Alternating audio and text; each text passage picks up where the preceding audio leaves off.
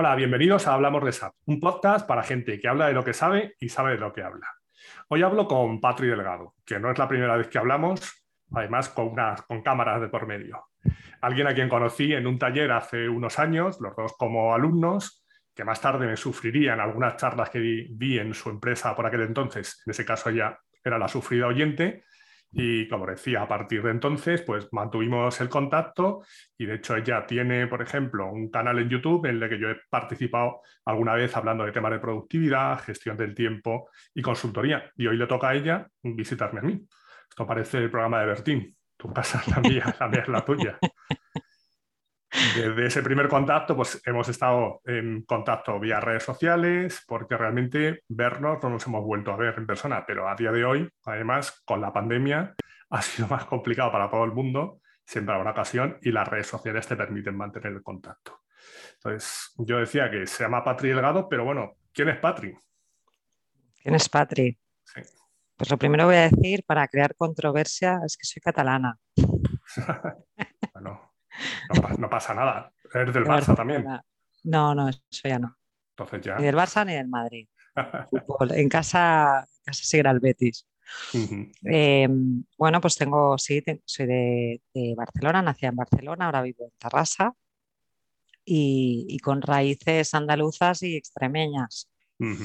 y, bueno, pues ¿quién soy? Pues eh, yo me, me, defino como una eterna aprendiz una persona que, bueno, que ha estado en distintos trabajos, distintos mm, entornos, he vivido en, distintos pisos y siempre he intentado pues, pues bueno, aprender de las situaciones y, aprovechar lo que la vida me traía, un poco en resumen. ¿no? No está mal eso de ser aprendiz continuo, aprendiz eterno, más ahora que mm. hablamos tanto del aprendizaje continuo. Yo te conocí trabajando en SAP, en temas de consultoría SAP. Ahora nos contarás si sigues en ello, pero vamos a remontarnos, como siempre algo a los inicios. ¿Cómo empezaste en SAP? Te diré, por darte una pista, hasta ahora, toda la gente con la que he hablado empezó en SAP de casualidad. A lo mejor tú eres la excepción. Mm, no. no, pues... nadie, nace, con vocación de dedicarse a SAP. No, no, yo no conocía a nadie que me diga, yo de mayor quiero ser consultor SAP. Ha tenido usted un consultor SAP. Sí. Pues, pues sí, caí de casualidad. Eh, era 2012 y yo conocí a SAP a través de mi hermano. Había estado en, varias consultoras, estuvo en Accenture, en Comsa y, y, lo conocía pero como un titular. ¿no? Es un software empresarial que hace muchas cosas. Sí. Y, y bueno, justo había acabado la carrera, estudié matemáticas y, bueno, pillé la postcrisis de la burbuja inmobiliaria. Los trabajos que había en ese momento eran, pues, bueno, muy poco y, y bueno, estuve trabajando al final pues de comercial, en Vodafone, en Capravo, bueno, todo lo que salía, daba clases particulares. Y mientras tanto tenía varios currículums, no era como, el, no, no, soy titulada, tuve que quitarlo, y el otro sí y en el que tenía que sí, pues me llamaron de, de Seidor. Eh, sí, ya sí empecé en recursos humanos. Eh, la entrevista fue bastante eh, curiosa, ¿no? Porque claro, me preguntan qué es SAP, yo lo expliqué como pude chapurreando y me dijeron, bueno, ya veo que no sabes qué. Bueno, ya, ya, sabías algo más que cuando me preguntaron a mí, yo no tenía ni idea, pero ni idea, no sabía lo que era. De hecho, me habían cogido por otra cosa y me dijeron, ¿sabes lo que es esto? Digo, no. Bueno, pues el lunes te empiezas a enterar. Ah, bueno. Sí, sigo enterándome todavía, pero es que no sabía, no, lo había, no, había oído ni la marca, ni nada, nada. Ni que era un software, nada absolutamente. Con lo cual tú pues ibas con un poquito más de información. Un poco, sí, un poco. Quizás para defender, bueno, en plan, esta pregunta que hacen los recruiters de ¿por qué usted quiere trabajar en esto? Pues claro, ahí ya no, no hubiera llegado, ¿no? Gracias a Dios se dio esa pregunta. Y, nada, empecé eso en, 2012 y 10 años he estado. Que decía, si sigo o no sigo, pues, pues no, mira, el, este año he hecho 10 años. Muy bien, ahora, ahora vemos un poco cómo ha sido la evolución. Y dentro del entorno SAP, ¿cómo te definirías? ¿Consultora en recursos humanos? ¿Consultora Success Factor, que sería lo último recursos humanos? Sí. O, aprendiz continua también? Aprendiz continua. Sí, mm, es que consultora eh, quizás es un tema mío, ¿eh? conceptualmente lo, lo ato más como que tienes que implementar, ¿no? configurar siempre. Y entonces como, bueno, es una etiqueta al final, ¿no? Em, como sabes que estoy también en temas de coaching, que es mi, mi, transición y hablaremos, pero, pero al final eh, mi etiqueta final te diría es eh, Agile Transformation Coach, algo así. O sea, es como transformar, pero ¿cómo? Pues oye, a través de, en este caso digitalmente, ¿no? a través de herramientas digitales. Ya que has mencionado el coaching, dinos dónde te podemos encontrar. Pues me podéis encontrar, eh, mi canal principal es LinkedIn, estoy también en Instagram como Equipatri, en LinkedIn estoy como Patri Delgado Pérez y tengo la web pero que está en fase de cambios, porque empecé como life coach o la marca personal iba más destinada a life coach, pero actualmente como estoy haciendo también formaciones y transformaciones agile, es una de mis pasiones, pues eh, estoy de cambios. Mm. Porque hay, hay, vida fuera de SAP también. Hay vida. No. Bueno, y desde que empezaste a trabajar con SAP en 2012 hasta ahora, pasados 10 años, ¿ha cambiado mucho? Ah, a ver, eh, yo, mm, o sea, seguramente con la gente que has hablado ha tocado más palos, bueno, pues seguro que sí, que, tienes una foto más clara del ecosistema. Yo puedo hablar solo por el área de recursos humanos que, eh, bueno, había trabajado con nómina y con, y con Success Factors, ¿no? que fue uno de los productos que compró el año, no sé, 2000 algo. Justo ahí, en 2012 lo compró. 2012, ah, pues mira, justo cuando, cuando empecé.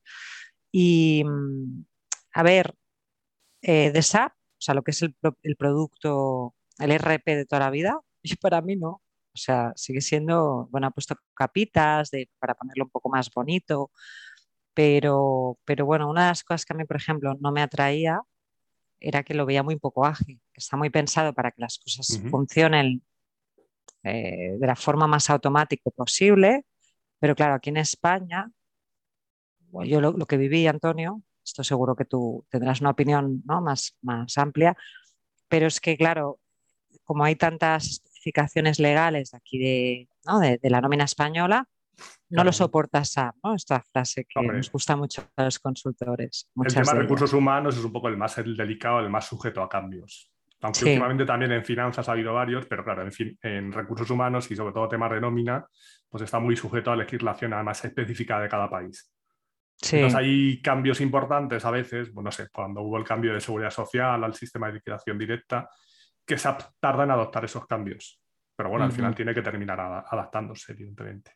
Sí, sí, acaba haciendo paquetes. Lo que yo acabo viendo es que eh, es como, a ver cómo lo explico, ¿no? Lo iba pensando antes de hablar contigo. Es como, para mí está incompleto, ¿no? Es decir, ostras, eh, por ejemplo, ¿no? Una de las últimas experiencias que tuve fue con los contratos legales, ¿no? Luego no está del todo preparado para automatizar, es mucho más complejo, ¿no? Entonces, ostras, si, si los contratos más o menos son, bueno, vamos a suponer los mismos, ¿no? Desde la última reforma, ahora viene otra, ¿no? Ya, está. Eh, lo ideal sería que ya estuviera bastante preparametrizado y que el funcional, ¿no? Pusiera, pues las cuatro características que te diga el cliente. Yo esto lo he visto como, ostras, es difícil, ¿no? La, gestión de todo esto con el cliente interna, además todo cuánto le pides, ¿no? Todo esto lo veo acaba, o sea, que no acaba de estar bien cerrado, ¿no? Sí, esto. Entonces no, he visto muchos cambios fuera de, bueno, de mejoras sí o cambios legales que salgan y que se vaya adaptando. Claro, pero un poco por lo que comentabas. Aquí estamos hablando de un tema muy puntual, muy localizado, es decir, dentro de recursos humanos, dentro de legislación española, modelos de contrato.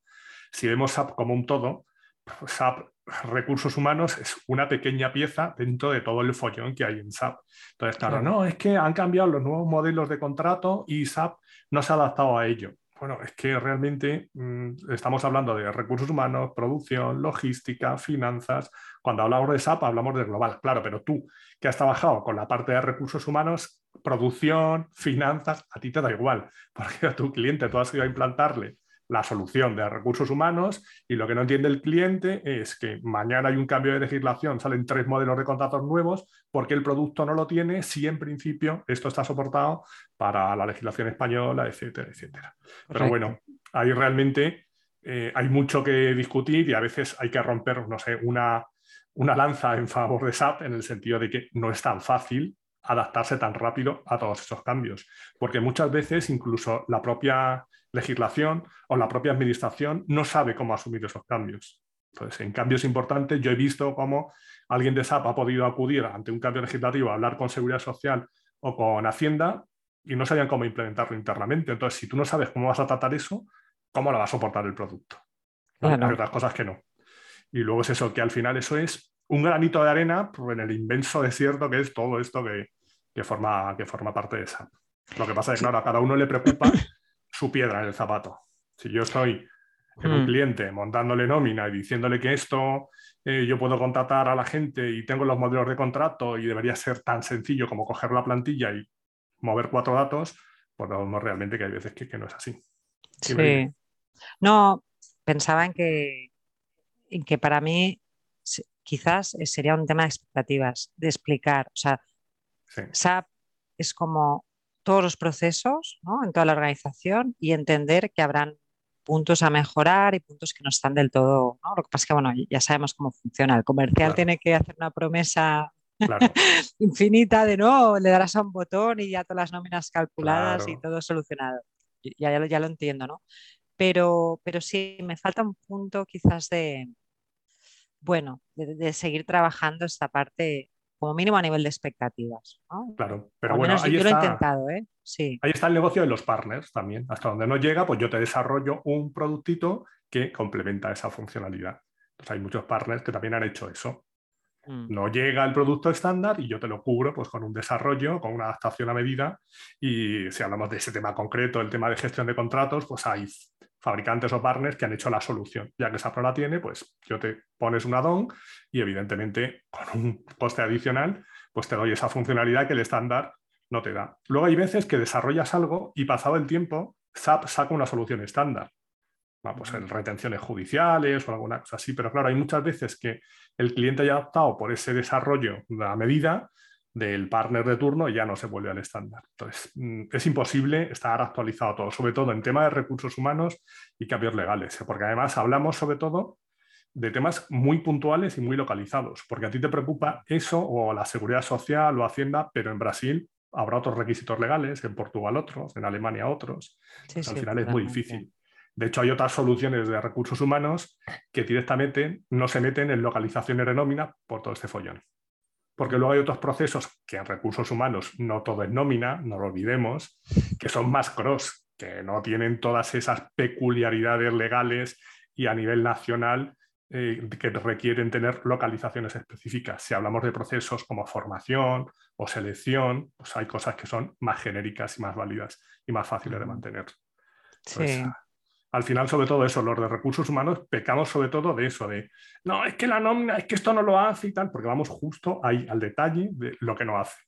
Y evidentemente, incluso si miramos solo recursos humanos a nivel global, pues el producto, evidentemente, cubre un gran porcentaje de las necesidades de, la mayoría de los clientes.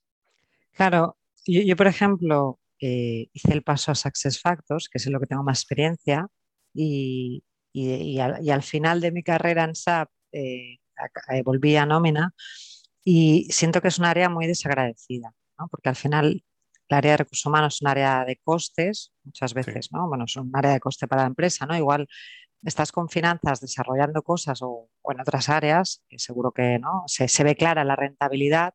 Claro. Y entonces como más, ay, mira, te hago esta mejora y ganas más y como que, está más, es más bienvenido. Aquí Ah, es, como, lo tienes que hacer bien. Es que si lo haces mal es un problema, pero las mejoras tampoco son tan agradecidas. En recursos humanos, en general, esos indicadores o KPI son más difíciles de vender. Correcto. En producción, sí, si yo te mejoro el ritmo de producción y te hago que tengas un beneficio superior, pues enseguida lo veo, lo veo en números. O si vendo más, si hago una promoción en tema de ventas, pero en recursos humanos, ¿Cómo? El clima laboral, pero eso realmente, bueno, está claro que cuando la gente está contenta, la empresa va a producir mejor, el cliente, el empleado tiene que ser tu primer cliente, etcétera, mm. etcétera, evidentemente. Pero a la hora de hablar de pasta muchas veces es imposible. Y ya si hablamos de procesos, como el proceso de nómina, no, mira, es que la nómina pagas todos los meses, pero por dentro pues, está hecho un desastre y tal, habría que optimizarlo. Bueno, vale, lo optimizamos y voy a seguir pagando igual. Sí, entonces tienes que contarles muy bien que vas a disminuir, pues yo qué sé, el tiempo de mantenimiento, el coste que tiene el mantenimiento, los errores, etcétera, para que eso al final, pues realmente alguien le meta mano y diga, venga, vale, vamos a arreglar ese cálculo de nómina para que el mantenimiento sea más llevadero. Pero lo que le importa realmente a la persona que toma la decisión normalmente es que la nómina se pague todos los meses y se pague bien. Te da igual lo que sufra la gente por debajo, mientras la nómina le llegue todos los meses a los empleados con el importe correcto, porque ese es otro problema, que tú puedes tener problemas en una evaluación del desempeño. Bueno, pues no pasa nada, se corrige en un proceso de selección, pero como tengas un problema con la nómina y más en determinados sectores, agárrate. Totalmente, sí. Sí, en, en Success yo me acuerdo cuando empecé que pensaba, es que lo más crítico aquí, aparte de que le des permisos a alguien para ver a alguien que no toca, es que se envía un correo. Bueno, luego hay temas, a ver, todavía los temas legales de recruiting que sí, ¿no? Que si le pides a un candidato un campo, un dato que no toque por legislación del país. Pero vamos, que claro, con las nóminas como la puedes liar mucho, como, como metas una garrafada, claro, a nivel legal o a nivel de, los trabajadores que te echen encima, porque se has pagado mal. Entonces, hablabas antes de al final de tu carrera en SAP, pero no te has jubilado, ¿no? No me he jubilado, no. lo que pasa es que ahora estás haciendo otras cosas, pero dentro de SAP has sufrido el SAP on-premise y Success Factor. Sí. Mm, ¿Con cuál te quedaría si tienes que elegir? Ah, cada uno tiene pros y contras. A ver, yo personalmente me quedé con Success. Vale. No se puede decir con ninguno, que no se puede decir con ninguno, hay que elegir uno u otro. Claro, no, a ver, yo, me enamoré de Success. A mí me, empezaron a hablar de Success y como aún no conocía los procesos de, talento de la empresa, me enamoré. O sea, fui flechazo a primera vista, ¿no? La verdad es que me fue muy bien para, a través de la parte digital tecnológica, empezar a entender, ¿no? Ostras, es que esto se puede cuidar, ¿no? O sea, empezar a tener esa sensibilidad, ¿no? De todo el ciclo y también para mí misma, ¿no? Decir, ah, vale, yo puedo definir una carrera profesional o pensar qué es lo que quiero, mis inquietudes, ¿no? Todo esto. Y mm, lo que pasa es que, bueno, creo que mm, en algunos aspectos, como se ha ido a estandarizar mucho el producto, se queda un poco, un poco cojo a veces con las tendencias que hay ahora de mercado, hablando con directores de recursos humanos, directoras o, bueno, gente, ¿no? En este caso, por ejemplo, Emma, ¿no? que, me gusta mucho y había estado en, Inditex. Sí. Ella estará como, como freelance, ¿no? Y, y acompaña a otras empresas, me gusta mucho, ¿no? Todo lo que me cuenta, todo lo que voy siguiendo de ella y pienso, que pues esto le, faltaría incorporarlo ¿no? Y también dotarnos a los consultores un poco de esas tendencias de mercado para saber argumentar qué es lo que hay, que no. Que te viene una empresa que sea muy puntera y Saxes se le va a quedar eh, cojo en algunos aspectos. Que el producto va añadiendo nuevas funcionalidades. Y lo mismo, no puede ir al mismo ritmo. Al final, aunque sea un producto cloud, tiene actualizaciones, actualizaciones perdón, trimestrales en algunos módulos o semestrales y va incorporando cosas. Lo que es verdad también, lo que yo me he encontrado es que hay gente que conoció el Success Factor de hace 7, 8 años y dijo, esto es una mierda, esto no me vale, pero no ha vivido toda la evolución que ha tenido. Aún así, siempre va a ir más rápido el mundo del proceso en general, porque el PowerPoint lo soporta todo, a luego tener la herramienta que realmente te lo soporte. Pero son productos, todos estos productos cloud, que ese, ese cambio, esa actualización es mucho más dinámica que, por ejemplo, que el on-premise. Entonces, para mí hay un producto cloud como Success u otro de otros fabricantes tiene más ventajas en ese sentido. Sí. Y luego lo que es verdad es que luego nunca va a haber ninguno que se adapte al 100% a lo que tú quieres. Es cierto, es cierto que también habrá que plantearse ahí si al cliente habrá que plantearle como consultores si realmente necesitas que se adapte al 100% o con que cubra el 80 o 90% suficiente. Porque yo siempre digo que la mayoría de estos procesos así cross, lo que te dan los productos, ya sea Access o cualquier otro, cubren el 80-90% de lo que necesitas. Luego ya hay que ver si realmente ese 10-20% que tú te crees tan especial es realmente, eres realmente tan especial y es imprescindible, que hay veces que seguramente puedas ceder algo. Claro, yo, yo lo que he vivido, he visto dos cosas. Una, que el tema de las expectativas por la venta hasta que se fuerza desde comercial hace que luego el consultor se encuentre con un cliente muy exigente en el sentido de que se le ha prometido el oro y el moro y luego el consultor tiene que decir que no a muchas cosas, al menos de forma, vamos a decir, estándar, sin añadir ampliaciones o programaciones a medida o, bueno, SAT Platform o lo que sea. Y, y luego que, que también se, yo lo que veo en algunos clientes, como que se delega muchísimo el, el, producto. O sea, es decir, yo tengo el producto y el producto tiene ya que pensar solo por nosotros, ¿no? O sea, a ver, si tus responsables ven una obligación, sentarse con su gente, a tener, darle feedback, es que el problema lo tienes ahí, ¿no? Tienes el producto. No les vas a enviar 200 recordatorios, sí, se los puedes enviar. No, no le puede enviar cada 10 minutos, siempre puede llegar, pero ¿esto de verdad es lo que quieres hacer? Claro, sí, sí, eso yo lo he visto. Yo lo he visto en, no ya con Success, con HR toda la vida, pues no sé, cargar la estructura organizativa, las competencias y pasar dos años, volver al mismo cliente y el organigrama seguir igual, las competencias nadie las ha actualizado. Entonces, claro, cuando quieres sacar algún informe, dices, no, es que los datos no están actualizados. Claro, pero los has actualizado todo en el sistema. Yo te hice la carga inicial. Estos son los puestos que tienes, estas son las competencias, esto es lo que sabe la gente a medida que han pasado este tiempo y han ido aumentando o disminuyendo el nivel de esas competencias, ya sea porque han ido un curso, porque se han sacado una licencia, etcétera, ¿alguien lo ha actualizado en el sistema? No. ¿Y, qué pretendes? Que el sistema sea lo que dices tú, delegar la responsabilidad de mi trabajo en el sistema. No. Búscame tendencias de competencias y que me lo alimente ¿no? el Success y que ya decida qué es lo que necesita mi gente. Claro, yo ahí me parece eh, no esto lo decía Emma, ¿no? por ejemplo, el tema de las DPTs, ¿no? Que, la evolución de las DPTs es que la gente defina su propio, no, es que me, diga la empresa o mi responsable qué tengo que hacer, sino que yo también sea dueña de lo que puedo aportar a la empresa. Y puedes hacer tu, descripción de puesto de trabajo con tus... Sí, eso es. Entonces, aparte de compartir esa carga, vamos a decir, administrativa con los empleados, que los empoderas porque les das la, oportunidad de, bueno, definirlo conjuntamente. Obviamente, claro, si están contratados para hacer, no sé, proyectos en SAP, pues claro, si pones, soy la mejor costurera del mundo, pues no toca, ¿no? Siempre con sentido común, ¿no? Pero, pero esta es un poco la evolución, ¿no? A través de otras herramientas, eh, poder, eh, pues que, que co-crear, ¿no? Esta DPT eh, y que no sea recursos humanos quien siempre tiene que estar actualizando. Esto para mí es lo más inteligente. claro, pero... ahí tú estás hablando de que la herramienta te ayude a eso, pero para que la herramienta te ayude, te ayude que las hay, primero tienes que cambiar la organización. Totalmente.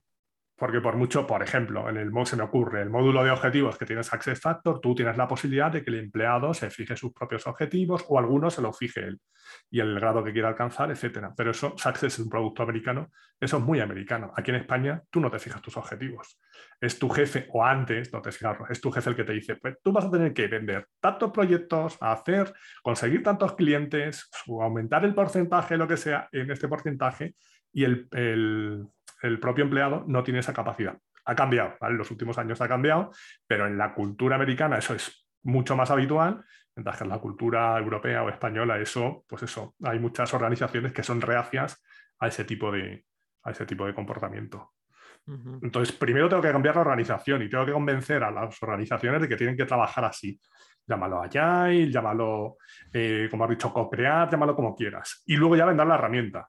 Porque si me creo que por la herramienta, por tener una herramienta que sea capaz de soportar eso, la organización se va a adaptar a eso, la organización va a seguir trabajando pues, de la forma tradicional. Y la herramienta ya puede hacer todas las maravillas que tú quieras, que si la organización no cambia, me da igual la herramienta. Nada, no, no. Pero bueno, está bien tener la herramienta para culpar a alguien. Claro, esto funciona mal porque... Por supuesto, por supuesto. porque tú no me pusiste. Hay, hay, que echarle la culpa, claro, porque ahora hablabas que haces temas de Agile. Ahora hay gente que dice Agile y dice, bueno, pues hago una reunión de cinco minutos todos los días y con eso ya soy Agile. O no genero documentación y ya soy Agile. Hay gente que, que, quiere ser Agile y lo que quiere, por ejemplo, es, no, proyecto a precio cerrado, pero soy Agile. No, no, vamos a ver. Si no cerramos los requisitos, no cerramos el alcance, quieren ser Agile y para lo que le interesa sí y para lo que no les interesa no. Claro. Claro. Yo lo quiero eh, más barato y más rápido. ¿Esto es Agile o no? Eso es Agile, eso es Agile para ellos. O, o, no, el precio es fijo, pero los requisitos no. Y yo, no, no, no. O si no fijamos los requisitos, no fijamos el precio. Es que ya no me gusta tanto. Entonces, ahora hay, mucha moda y mucha teoría. Entonces, te has ido formando en temas de SAC y Access, ahora me cuentas cómo, y también te has formado allá. Entonces, ¿cómo te formas tú? ¿Cómo te preparas para todos estos cambios? ¿Y cómo has hecho la transición? Que ahora te dedicas menos a temas de SAP, con lo cual vemos que se puede salir de SAP y que también puede ser un camino de ida y vuelta, porque nadie, nadie cierra puertas y además ahora mismo hay muchísima demanda de empleo y hay muchísima más demanda que profesionales. Entonces, hoy a lo mejor no haces SAP, y dentro de dos años lo mismo vuelves otra vez. Me decías también que tu formación era mm, de matemáticas y que estuviste trabajando de todo porque no había trabajo, de pillo en ese momento, y ahora mismo de lo que más demanda hay casi es del perfil de gente licenciada en matemáticas. Con lo cual, el mundo da muchas vueltas y no se sabe. Entonces, cuéntanos cómo te fuiste formando, cómo te ibas formando en temas de SAP y cómo te has formado en Agile y qué estás haciendo ahora. Pues mira, eh, en temas de SAP eh, empecé, cuando empecé en Seidor me hicieron una formación de dos semanas, en la que me explicaban todos los procesos de recurso humano, bueno, todos no, un breve introducción, y de ahí ya empecé un poco ¿no? al campo de batalla. Y siempre he sido muy inquieta y muy curiosa y siempre pedía asistir a todas las formaciones que hacía la empresa. ¿no? hay veces pues que, no, pero esto es para los que han entrado y tal. Bueno, pero yo me puedo apuntar o no, ¿no? Porque yo qué sé, se daba algo de ABA. Pues yo quiero aprender ABA. Me decía, pero ¿para qué? Pues para entender mejor, ¿no? Sí. en este sentido, o sea, siempre he sido yo mucha la, que ha empujado, ¿no? Em, pedir eso y entonces si no me lo daba me planteaba, no he llegado a pagármelo nunca, eh, la, por ejemplo, Learning Hub o algo así, no, no ha llegado el caso, pero siempre he buscado las formas, la, forma de, irme formando, eh, bueno, canales que tú, que tú mencionas, ¿no? Tipo OpenSAP, eh, foros, eh, Learning Hub. Entonces, en SAP fue una primera formación y luego las que daban en Seidor más eh, el propio trabajo. Y en Success me llegué a certificar y la verdad es que me fue muy bien. En ese caso me fue muy bien. Tuve una primera experiencia en proyecto y luego certificarme. Yo es algo que recomiendo. O sea, alguien que, que, empezara en SAP o en Success, ostras, si puedes entrar como junior en un proyecto, empezar a entender un poco la lógica, porque lo ideal sería empezar antes en Success. Bueno, no lo sé qué es lo ideal. Si empiezas antes en Success, luego igual hacer el cambio a SAP te va a costar. Claro. Pero es más fácil para mí Success, o como mínimo la parte core es bastante más sencilla. Sí, puede ser más sencillo. Mm. Y así ha sido. O sea, siempre yo siempre he buscado canales de, de o sea, tengo un perfil controlador, lo voy a reconocer, Antonio, y desde ese control, esto de depender de tantas personas para entender algo, me ponía un poco nerviosa. Entonces eso a mí me motivó a aprender, aparte de mi curiosidad, ¿eh? para tener un poco... cierto grado de autonomía, ¿no? Y no estar dependiendo siempre de alguien. Sí, pero es verdad que los inicios en esto son duros y siempre el contar con alguien al que que te pueda guiar, que no te dé la respuesta, pero que te pueda guiar es importante, porque esto es, esto es inmenso. ¿Y de quién crees que es la responsabilidad de la formación? ¿De la empresa o del empleado? Em, yo recomiendo que el empleado piense primero qué quiere hacer. Eh, la empresa debería poner los medios, facilitar este camino, pero lo que no puede hacer la empresa es decidir por ti. o sea, a ver, entiéndeme, vamos a ponerlo en contexto. Si a mí no me gusta la parte técnica y la empresa en ese momento SAP le pide eh, que certifica no sé cuánta gente de algo que es técnico, pues tú ahí, si no te gusta, tendrías que poner un freno y pensar en qué es lo que sí te gusta y decir, no malgastes dinero con esto, porque me voy a formar y no le voy a sacar rendimiento y voy a hacer los proyectos fatal. Oye, ¿y por qué no me metes en esto? Negociarlo. O sea, ahí, como empleados, yo creo que tenemos la responsabilidad de aprender habilidades de negociación con nuestro manager y con la empresa. La empresa debería apostar por la formación. Había un, una charla eh, no me acuerdo cómo se llamaba ahora el ponente, de una escuela de negocios y decía, eh, huye de las empresas que no forman. Me encantó la frase. Huye, o sea, es muy mala señal. Y, lo pienso así, Antonio, o sea, es que mm, me sale la palabra canibalismo. Es decir, hostia, verte ahí que te han pegado. ¿Cuántas veces hablamos de los marrones en consultoría? Que te envían a un marro, que tienes que dar la cara, que no tienes ni idea. O sea, y no te han dado ningún tipo de medios, ni los vas a tener. O sea, esto va a ser tu día a día. O sea, o te espabilas echándole horas y llorándole a la gente que también está hasta arriba, o no sales. Y tienes que ir al cliente y decirle, mira, no tengo ni idea, lo siento. Claro, que harías, bajar la persiana y me voy, o lloro. Es que una buena formación siempre va a ser una inversión, un gasto evidentemente una buena formación. Entonces, y luego lo que decías tú, para mí los planes de formación que había antes en las consultoras, de tú te vas a formar en esto y lo otro, y metías a 15 aquí porque necesito 15 certificados, para mí eso no funciona. Creo que nunca ha funcionado, pero ahora menos. Entonces, esto lo he discutido con algún compañero cuando teníamos un grupo de gente, yo decía, digo, me decía, vamos a formar a cinco en esto y a cinco en lo otro. Digo, no, vamos a preguntarles. Primero les preguntamos. Ya, pero es que yo voy a necesitar cinco programadores, por ejemplo. Ya, pero es que estos cinco, a lo mejor habilidades de programación tienen dos. Y a lo mejor hay otro que nosotros no lo hemos detectado, pero a él le interesa meterse en ese mundo. Entonces, ir a una, a una formación obligado, eso es lo peor del mundo. Yo he dado alguna vez algún curso en alguna administración pública, recuerdo una vez en una, que era el curso de las seis horas y estuvo un tío sentado en la última fila seis horas silbando. Pero seis horas silbando. Sí, sí. Y yo le dije, mira, a mí no me molesta porque estaba casi al final. Digo, a lo mejor a tus compañeros sí. Digo, a ti te han obligado a venir aquí, tienes que fichar, yo, pero realmente puedes fichar, irte y volver a fichar a la salida y ya está, no hay ningún problema. Luego se recondujo la situación, pero sí, él estaba ahí porque decía, es que no sé qué, pinto aquí y para qué vale esto. Entonces eso es lo peor del mundo. Porque además, no es que tú no lo aproveches, es que perjudicas a los demás. Totalmente. para mí es importante que la formación sea voluntaria en ese sentido. Que la empresa, para mí, la, te respondo ya a la pregunta que te hacía, para mí la responsabilidad del trabajador. Ahora, eso sí, la empresa te tiene que dar herramientas. Herramientas, tiempo, espacio. Lo que no puede ser, si vamos al ejemplo de SAP, que te compre una licencia de Learning Hub, te la pague la empresa, te diga, oye, tienes aquí una suscripción y tienes ahí los 4.000 manuales y estés al 120% en proyectos. Mira, esa suscripción de Learning Hub te la guardas y te la gastas en otra cosa porque no vale para nada. A lo mejor el responsable de formación o tu manager dice, oye, no te quejes, que yo te da la posibilidad ahí de tener una suscripción el, de Learning Hub con acceso a todos los manuales, ya, pero no me has dado tiempo, espacio para que yo pueda aprovechar eso, entonces eso no vale para nada. Para nada, para nada. Es, es, cortoplacista, ¿no? Yo para mí es como eh, comprarlo todo por Amazon. Yo no te digo que no uses Amazon, que no llames de vez en cuando para que traiga la cena a casa, está fenomenal, pero caer en, esa, eh, en ese hábito, en esa forma de hacer, te sitúa siempre en el corto plazo. Quiero algo y lo tengo. Entonces, eh, para mí sería la situación del manager le compra a alguien el Learning Hub. O sea, ya, o sea, ya, está, solucionado. Ella ha cumplido. Es, no, me no me hables de formación hasta dentro de un año que te caduque esto. Claro. Y cuando te caduque, además, voy a entrar y voy a decir, pero si no has entrado nunca, ¿para qué lo quieres? Fuera, no lo renuevo. Claro, pero no, fue tu culpa. miro, claro, no miro que esa persona que no ha entrado nunca ha estado en tres proyectos, trabajando fines de semana, etcétera, etcétera. No, yo me he gastado el dinero en Learning Hub para que tú no lo utilices. pierdo el dinero, pierdo el dinero contigo. Total. Eso es curioso, eso es curioso. Y en temas de lo que estás, bueno, ¿qué estás haciendo ahora? pues mira, yo estoy en forma... un poco de SAP y ahora ¿qué estás haciendo?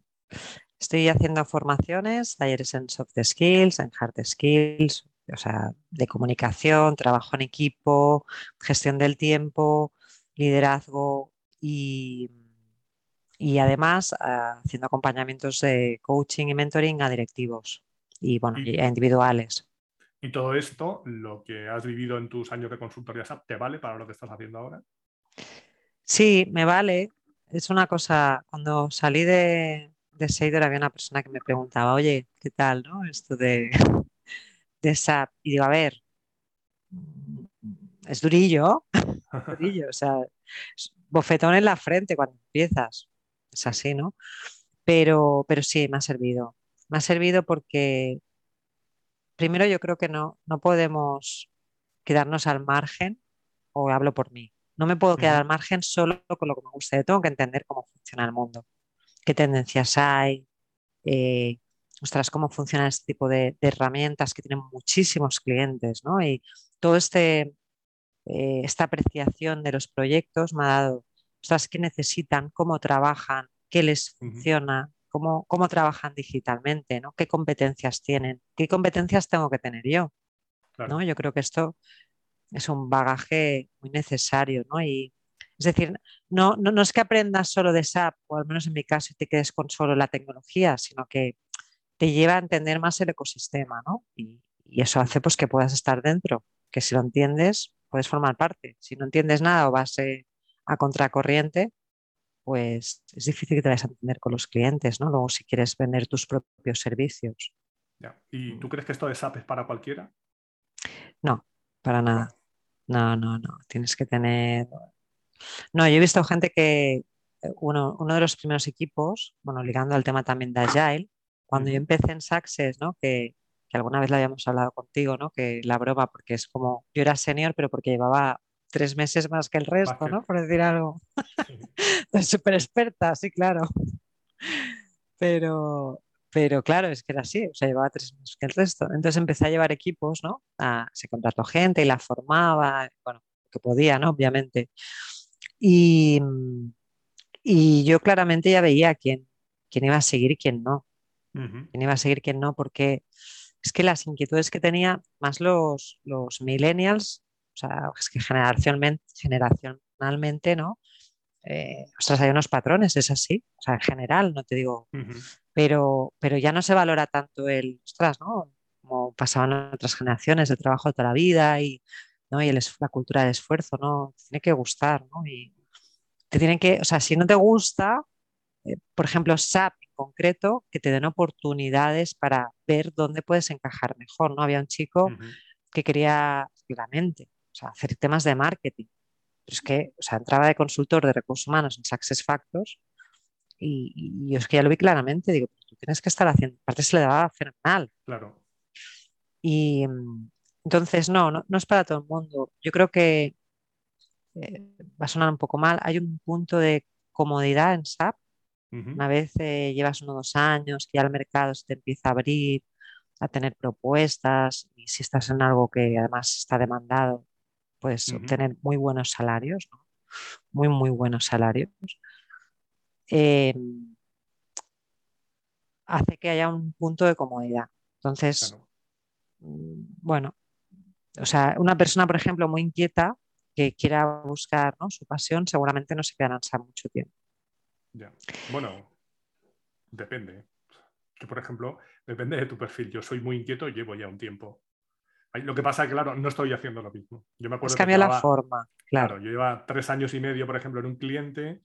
Eh, llegó la, oportunidad de entrar en una consultora que iba a hacer unos sourcing siete años y yo dije, mira, yo me voy de aquí. Digo, llevo ya tres años y medio, mm, aquí he aprendido muchas cosas, pero ya llega un momento que no dejo de aprender. Me estás planteando un horizonte de sí, salario fijo, buen sueldo, lo que era, siete años haciendo más lo mismo. Hasta luego.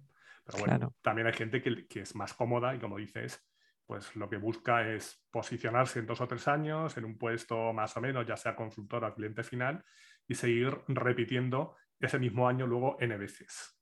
Exacto. Muchas veces. Pero bueno, depende.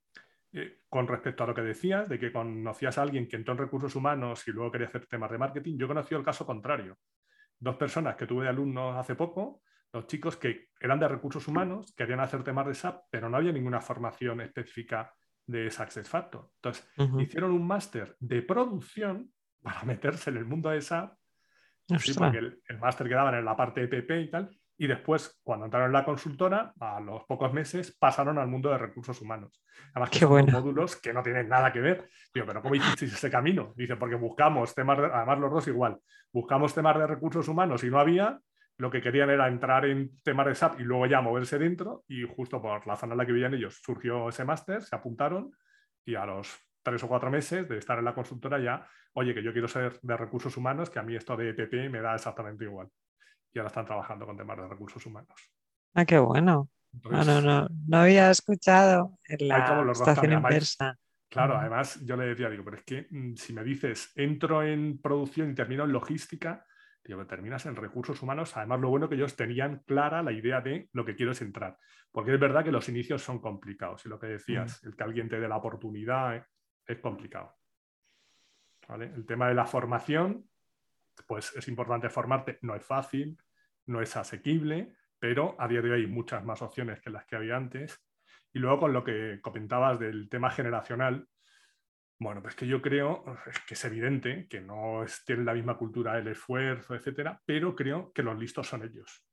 Lo que hacíamos nosotros de estar trabajando 10, 12, 15 horas, pues yo creo que no, era muy inteligente. ¿eh? Que sí, que nos ha servido para aprender mucho y tal, pero yo creo que hay otras prioridades. Y a día de hoy hay gente que tiene otras necesidades, otras prioridades y hay que respetarlas. Y convivimos con, con esas generaciones y esto es lo que hay ahora. Sí, sí, totalmente. No, y lo que hablamos en la entrevista ¿no? de gestión del tiempo, que esta es la creencia de muchas empresas, más horas, más productividad. Ah, bueno, bueno, bueno, bueno eso está clarísimo. clarísimo. Mm, eso es evidente, el presentismo. Y bueno, ahora, por ejemplo, con el tema de la pandemia, todo el tema del teletrabajo en este sector, pues se ha demostrado que no es necesario ir todos los días a la oficina, la gente sigue trabajando, se sigue produciendo igual, los proyectos salen y no es necesario que tengas que estar en la oficina para que el mando de turno levante la cabeza y vean que estamos todos ahí. Lo importante es trabajar eso con objetivos y con, con metas y de una manera pues lo más óptima posible, lo más eficiente posible. Muchas veces, pues simplemente el tema de desplazamiento, ¿cuánto tiempo perdemos en desplazamiento? Totalmente. Hablaba con una persona, me parece, no sé si era de Perú o de Ecuador, que él no me comentaba que él perdía dos horas y media cada día para desplazarse a su puesto de trabajo estaban en tiempo de pandemia y ya estaba encantado teletrabajando, pero tenía miedo a que tuviera que volver a trabajar porque me decía, pierdo cinco horas de cada día en ir y volver al trabajo. Bestia, ¿eh? Sí, sí.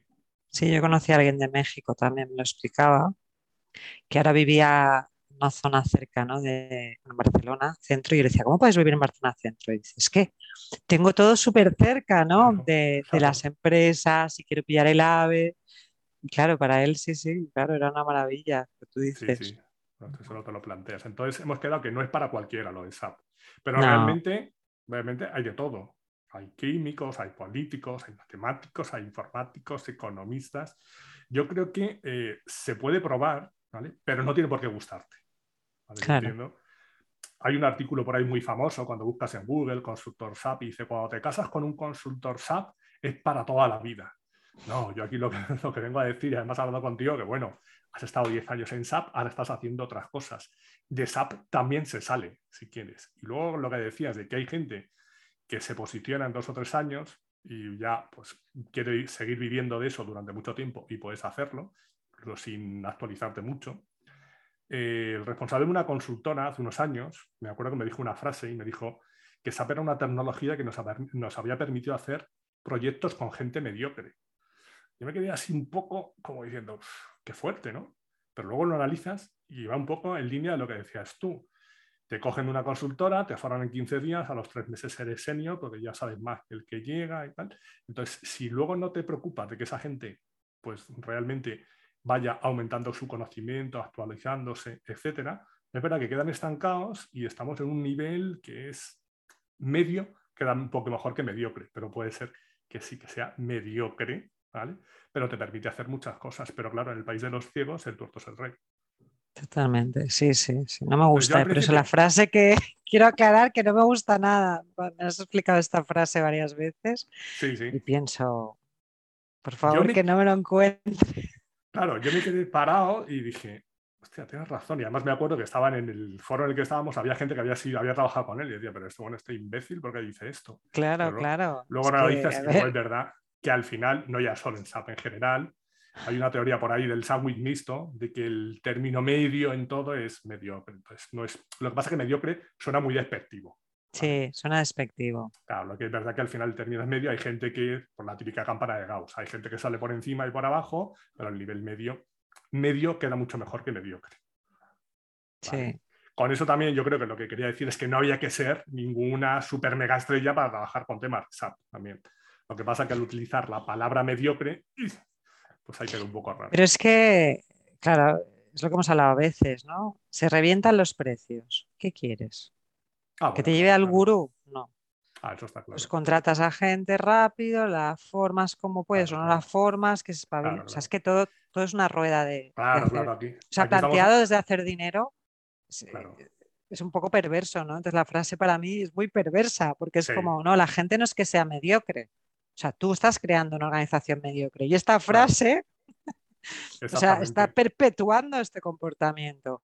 Pero, porque además, eh, eh, lo hablaba hace poco, ¿no? En- eh, con, un, con un colega, decía, es que el problema cuando tienes un, un manager que, que continuamente te da malos feedbacks, el, el riesgo que hay no es en sí, o sea, el mal feedback, que, que solamente te diga la parte mala. El riesgo es que te creas que eres tan malo. Ah, claro, claro. Sí, sí. Entonces, si a ti te tratan de forma mediocre, tú te vas a creer que eres mediocre, vas a crear una organización mediocre y vas a crear servicios y proyectos Vas a y trabajar de productos forma mediocre. mediocres. Está Claro, porque no, pues tú eres un matado, ¿no? Esto con los Sí, programadores, yo entiendo que, que haya tanto recelo, ¿no? Porque está muy infravalorada, es verdad, la parte técnica en general. Yo, yo Sí. lo, bueno, lo he visto. O sea, no, no es que lo pienses, es que lo he visto. Claro, e- en una charla que tenía con Rubén López, que es Ujú. desarrollador, él decía que los desarrolladores se les ve muchas veces como el mal necesario. Tienen que estar ahí. Y luego lo que hemos hablado muchas veces, y he hablado con muchas de las personas con las que he hablado, el tema de eh, la carrera técnica y la carrera de consultor. Llega un momento que el técnico se ve topado por temas salariales. Por ejemplo, no, es que si quieres ganar más de, yo qué sé, 40.000, no puedes ser desarrollador. Tienes que irte a ser manager, ser gerente, cuando a lo mejor tú no vales para gestionar personas, tú no tienes capacidades, porque esa es otra. Para ser manager no te dan una formación. Te dicen, hoy eres desarrollador, mañana eres manager. Te cambian el, el nombre Claro. en, en la tarjeta o en la nómina, te pasan a la siguiente categoría y ya está, ya te has transformado automáticamente en manager. Lo que digo mil veces es que ahí lo que haces es perder un buen técnico y ganar un técnico y ganar un gestor mediocre o malo. Porque no tienes las habilidades, no tienes las capacidades o no te gusta, porque no me preguntas. Pero muchas veces te ves abocado por temas salariales, porque has llegado a tu tope y si quieres dar el siguiente paso, pues te toca gestionar. Y eso es, Total. aunque hay consultoras que intentan que eso no sea así y te hablan de carreras paralelas, etcétera, no conozco a ningún programador en ninguna consultora en España que gane 80.000 euros. A ninguno. A lo mejor Ya, los hay. no, no, no. No, es- esto lo decía, yo creo que debe ser en otros países, yo en España tampoco. Eh, esto David Martí, cuando hacíamos los cursos de Agile, decía, ¿por qué un programador, un perfil técnico no, no puede ganar 100.000 euros? ¿no? O sea. ¿por qué tienen que ser siempre las carreras horizontales y verticales y las horizontales muy acotaditas? ¿no? Y, y claro, ostras, tú que estás viviendo además en el sector SAP, que lo ves de cerca, que faltan perfiles, Sí. ostras, pues, pues hay que seguir formando, fo- fomentar que la gente se forme, se recicle, quien quiera de lo que quiera, de lo que... Pero yo he conocido, ostras, gente técnica muy buena, pero que no les han acompañado en la formación. Entonces, si no, también a la gente, a veces, depende del perfil que tengas, ¿no? Los perfiles que somos más tierra, necesitamos un poco de instrucciones. Si no me dices, oye, ¿te quieres formar de tal? Y yo digo, sí. Pues mira, tienes este curso y luego hablas con fulanito del otro departamento que sabe mogollón. Y, o sea, un poco, ¿no? Sí que es verdad que la, Sí, sí. la gente también podría pedirlo, ¿no? Pero bueno, también cuando hay muchos picos de trabajo y hay mucho estrés, y en consultoría suelen ser dos cosas que van de la mano, creo que es más difícil pensar. O sea, esto que dices, mm, a veces no, No- los clientes o las empresas o las consultoras o los consultores, ¿no? No nos paramos a, a pensar. Claro, es que vamos de culo. Claro, claro, pero ese es el problema. Es que si no te paras a pensar, al final, como sigues trabajando de manera mediocre, vamos a parar y vamos a decir, vamos a planificar. Ahora mismo está claro, ya desde hace años, pero cada vez va siendo más acuciante, pues todos los clientes van a migrar a S4. En el caso de recursos humanos, algunos migrarán a SuccessFactors y cada vez hay más demanda de perfiles y por otro lado hay que seguir manteniendo lo que hay y cada vez hay menos perfiles. Entonces es, tengo que meter gente nueva al mercado, bien formada, ¿vale? Y que le guíe a alguien, porque ahora mismo hay tanta documentación, tanta información, que pues, es imposible, la gente se pierde, tengo que tener un guía. Antes, por ejemplo, no había nada. Cuando empecé yo hace 20 años no había nada, ahora hay demasiadas cosas, entonces tengo que tener alguien que me oriente y me guíe. Y luego toda la gente de la antigua escuela que ha estado sobreviviendo muchos años de lo que aprendió hace 15, 20 años, se tienen que reciclar. Si no se reciclan, A día de hoy todavía dicen, pero bueno, es que hay que seguir, manteniendo, sigo trabajando porque estoy manteniendo esas implantaciones mediocres que hicimos hace 15 o 20 años. Ya, pero es que ahora va a venir otro boom con esa migración, antes o después, en 3, 4 años todo el mundo va a migrar y o te preparas o estás perdido. Y por supuesto, el bagaje que tienes de hace 15 años te vale también, pero tienes que actualizarte a lo nuevo. Tienes que actualizarte, hay cosas que cambian bastante. Pero es que ya, yo, creo que hay, muchos frenos por casos así comentas. Yo lo he visto en, parte del responsable que no quiere pagar más y en parte de la gente que no quiere estarse, como lo, que decimos, como no se dan horas de formación, no quiere hacer una inversión del fin de semana, porque igual ya tienes un rango de edad en el que tienes familia, no vas a sacrificar, y claro, entre que el responsable no quiere pagar más y, los otros dicen, yo no voy a sacrificar mi tiempo de familia en esto. Se crea ahí una cosa un poquito. Yo lo, respeto. Yo en un momento hablo, por ejemplo, de, fin de semana. Yo creo que hay que darle espacio y tiempo dentro de tu jornada de trabajo. Dentro de que ahora las jornadas de trabajo son más líquidas que nunca, porque queremos flexibilidad y la flexibilidad es trabajar un día dos horas y otro día diez, si quiero, adaptando a mis necesidades. Pero también es verdad eh, que aquí hay muchos implicados, no solo el trabajador, la consultora, el, mando intermedio, el cliente. Si el cliente quiere seguir pagando la misma tarifa o incluso apretar y bajar tarifas, el negocio es insostenible. Entonces, todo el mundo tiene que ser consciente de dónde estamos y el momento en el que estamos. Entonces, si quiero tener personal o gente cualificada, tendré que subir las tarifas que permitan a las consultoras pararse a pensar. Ahora, claro, las consultoras se tienen que parar a pensar y dedicar tiempo a formar, reciclar, actualizar. No es a sacar más beneficio por el mismo trabajo, evidentemente. No, claro. Al final, yo siempre escribo de vez en cuando en el blog, digo, si todos fuéramos más honestos, funcionaría mucho mejor. Pero bueno, sé que es una utopía, pero que está claro que si el cliente, por ejemplo, no me sube la tarifa y encima me aprieta y me la baja y tal, pues yo difícilmente, en el momento en el que estoy, voy a poder reciclar a la gente, porque bastante tengo con mantener lo que tengo ya y que no se me vayan a otro sitio, con mantenerte tu negocio como para pensar en formar a la gente en nuevas tendencias, en lo que viene la migración, etcétera. ¿Qué va a pasar? Que me voy a esperar hasta que no quede más remedio. Y cuando ya todos de verdad pasen a migrar y se requieran 57.000 recursos, serán cuando empiece a formar y empezaremos otra vez a repetir la historia que hicimos hace 20 años, a hacer los proyectos regular porque no daba tiempo a formarse y formábamos expertos en 15 días. Total, sí, sí, sí, tal cual. Bueno, y hablando del nivel general que hablamos en SAP, que decía lo de mediocre, por que, que dijo esa persona, ¿tú crees que en general fuera de SAP, por lo que estás viendo, el nivel también es medio? Vamos a dejarlo en medio. Medio. Eh, a ver, yo creo que, el punto está en, encontrar tu lugar y lo que te gusta. Y en consultoría hay gente muy buena ¿eh? también. Eh, el tema es que, se hayan, hayan empezado lo que decíamos, a definir un poco su carrera, a irse posicionando, ¿no? a entender hacia dónde quieren ir y crear ese camino independientemente de lo que la empresa les diga o les ofrezca, ¿no? Porque puede haber incluso una negociación de, no, yo me quiero ir por aquí y ver alternativas. En el mundo fuera SAP o, en el mundo autónomo, lo que veo es que, claro, hace mucho frío fuera, te tienes que espabilar y, además te gusta y lo quieres hacer lo mejor posible, cada experiencia te sirve para, o al menos a mí me sirve para irme haciendo valoración, ¿no? Digo, ostras, mira, pues en esto me veo bien, me veo fuerte. Ostras, esto tendría que trabajarlo más, ¿no? Em, por ejemplo, ahora uno de los talleres que me piden, Antonio, es gestión del estrés.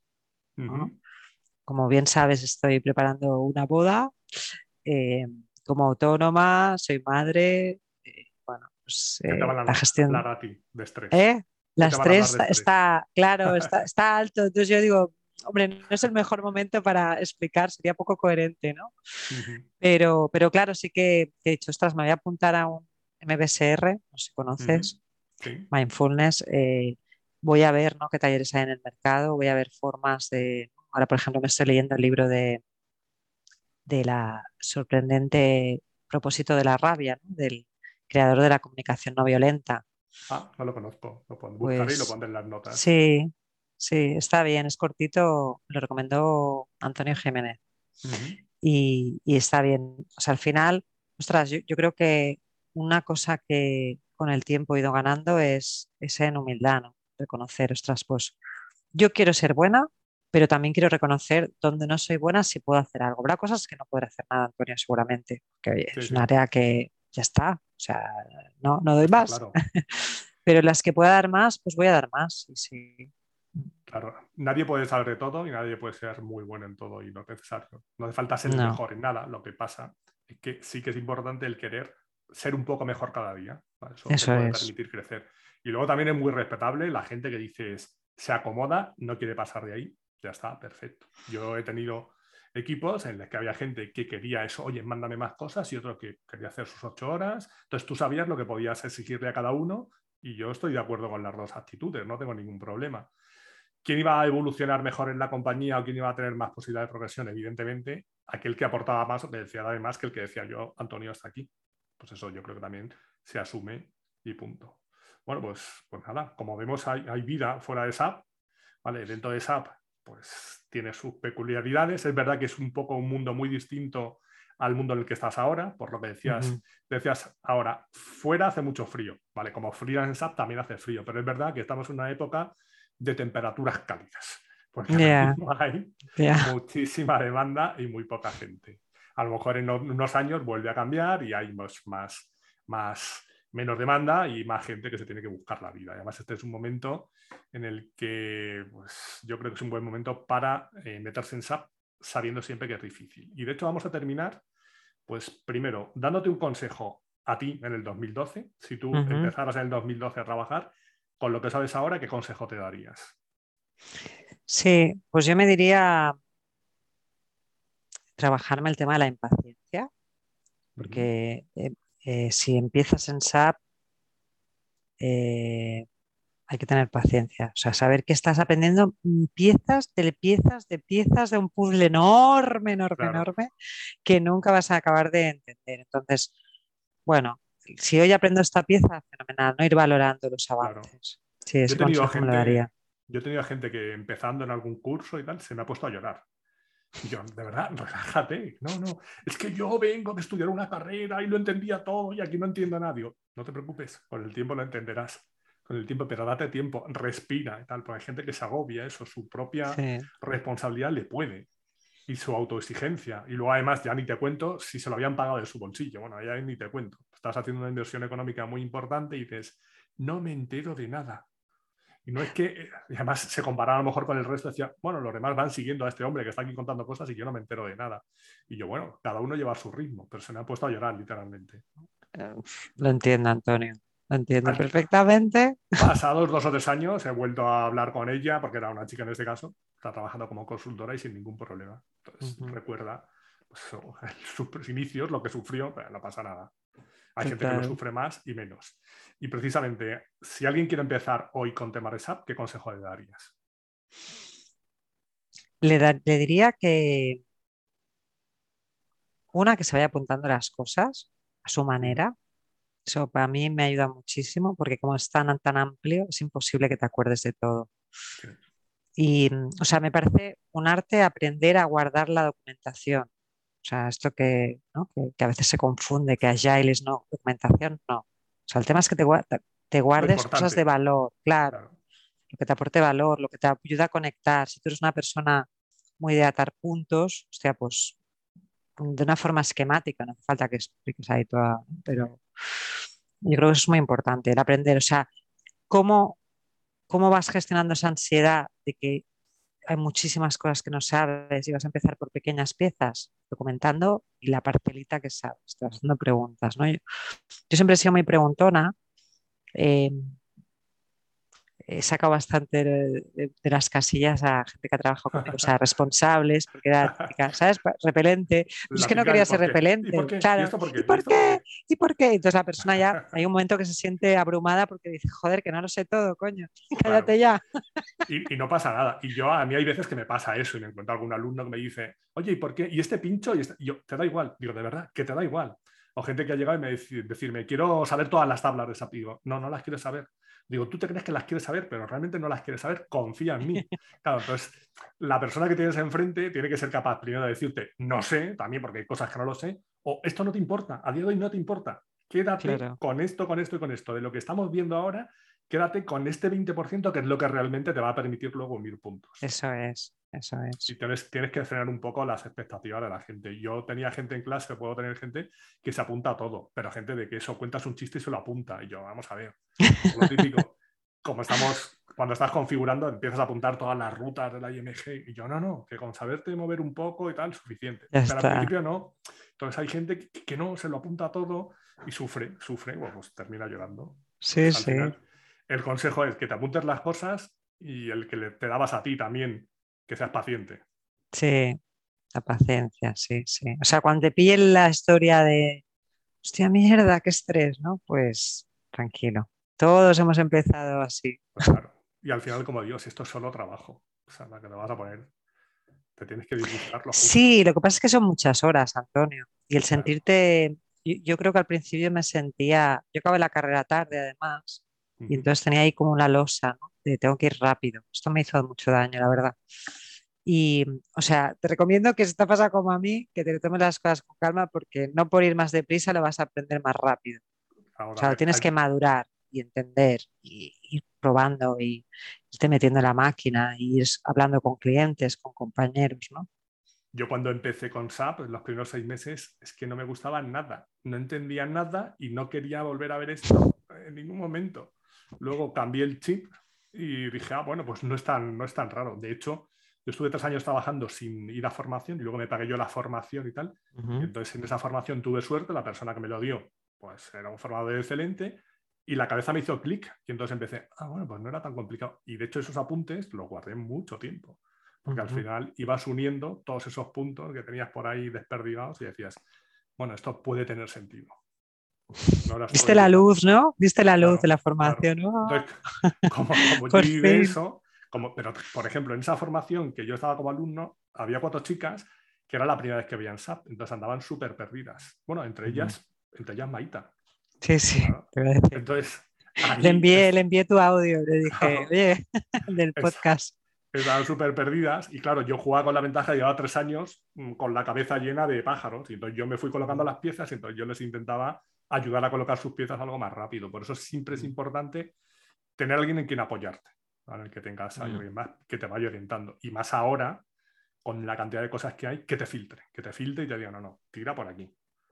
Importante. Muy bien, pues que se apunte las cosas y que sea paciente. Y ya sí que para terminar, cinco cosas más personales. Un libro o un autor que te guste y nos quieras recomendar. Un libro y un autor. Bueno, Víctor Frankl, El hombre en busca del sentido. Ujú, Muy bien. Una película o una serie.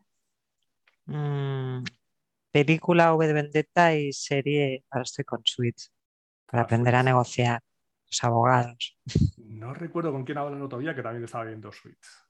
Sí, Y además ahí hay alguno que puede ser un poco impostor en cierto sentido, ¿verdad? sí, eso es. Sí, sí. La vi, la vi. Y una canción o un grupo que te gusten. Coldplay, Fix You, Muy bien. la canción. Una ciudad, un país. Una ciudad, un país. Uf, Japón, que no lo he visitado aún. Tengo pendiente. Pues nada, se queda ahí en la lista de pendientes. Y una comida o una bebida. Una comida o una bebida. Sushi, Sushi, la comida japonesa. O sea, que aprovechar la experiencia completa. total. A mí me gusta la comida japonesa. Japón no me llama tampoco mucho la atención, pero no me importaría ir. Por eso creo que es una cultura muy, muy diferente. Mm, También ha habido gente que ha respondido Japón, o sea, hay algunos de las personas con las que he hablado, pero yo creo que incluso lo han visitado y la comida japonesa también está entre las preferidas de muchos. Bueno, pues para terminar, recuérdanos dónde te podíamos encontrar y cuéntame si te gustaría que hablara con alguien o que hablara de un tema en particular. Pues si no sabes la persona y el tema, me dices el tema, yo busco a la persona. Si lo tienes todo claro, pues me dices el nombre y el tema. Vaya marrones me metes, ¿eh, Antonio. No, pero bueno. A ver, a ver, cosas que a mí me gustaría aclarar de SAP es eh, esto de las, para mí, soluciones incompletas, todo el tema del Employee Central Payroll. O sea, a mí me gustaría que hablaras con alguien de SAP Con y alguien de les SAP. preguntaras sobre Vale. esto. Oye, ¿tú qué opinas? Porque es que Vale. Le preguntará, ¿el Employee Central Payroll existe realmente? existe o es, y- se ríe- ¿Qué es- es? ¿Qué es? Entonces no hace, falta, no hace, falta, tener una nómina SAP de toda la vida, ¿no? Está todo en la nube. Seguro que te estoy grabando, ¿eh? Se me ocurre el nombre de alguien, pero bueno. Sí, ok. Buscaré, Bien. Bien, y lo otro que me preguntabas que era. Ah, ¿dónde me pueden encontrar? Pues, eh, bueno, yo tengo el canal de, de YouTube, Ikipatri, que ahí tengo entrevistas y os las recomiendo, porque es una, le tengo muchísimo cariño. Esto es esto que decimos a veces de si se monetiza o no monetiza. A mí me encantan las entrevistas y, me podéis encontrar el LinkedIn eh, como Patri Delgado Pérez, Instagram Ikipatri y en ikipatri.com. Muy bien, pues yo pondré todos los enlaces. Y nada, pues me quedo con el reto de encontrar a alguien de SAP que se atreva a venir aquí y a... Eso, ya me avisas. Venir a, decir la verdad. Vaya marrón, ¿eh? bueno, no tiene por qué ser un marrón. Esto al final. No, no.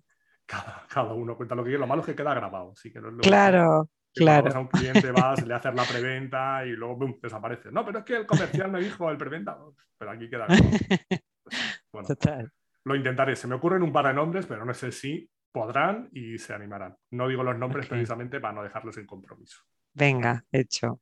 Bueno, pues nada, muchas gracias y seguimos hablando. Gracias por participar. Muchas gracias, Antonio. Hasta otra. Chao.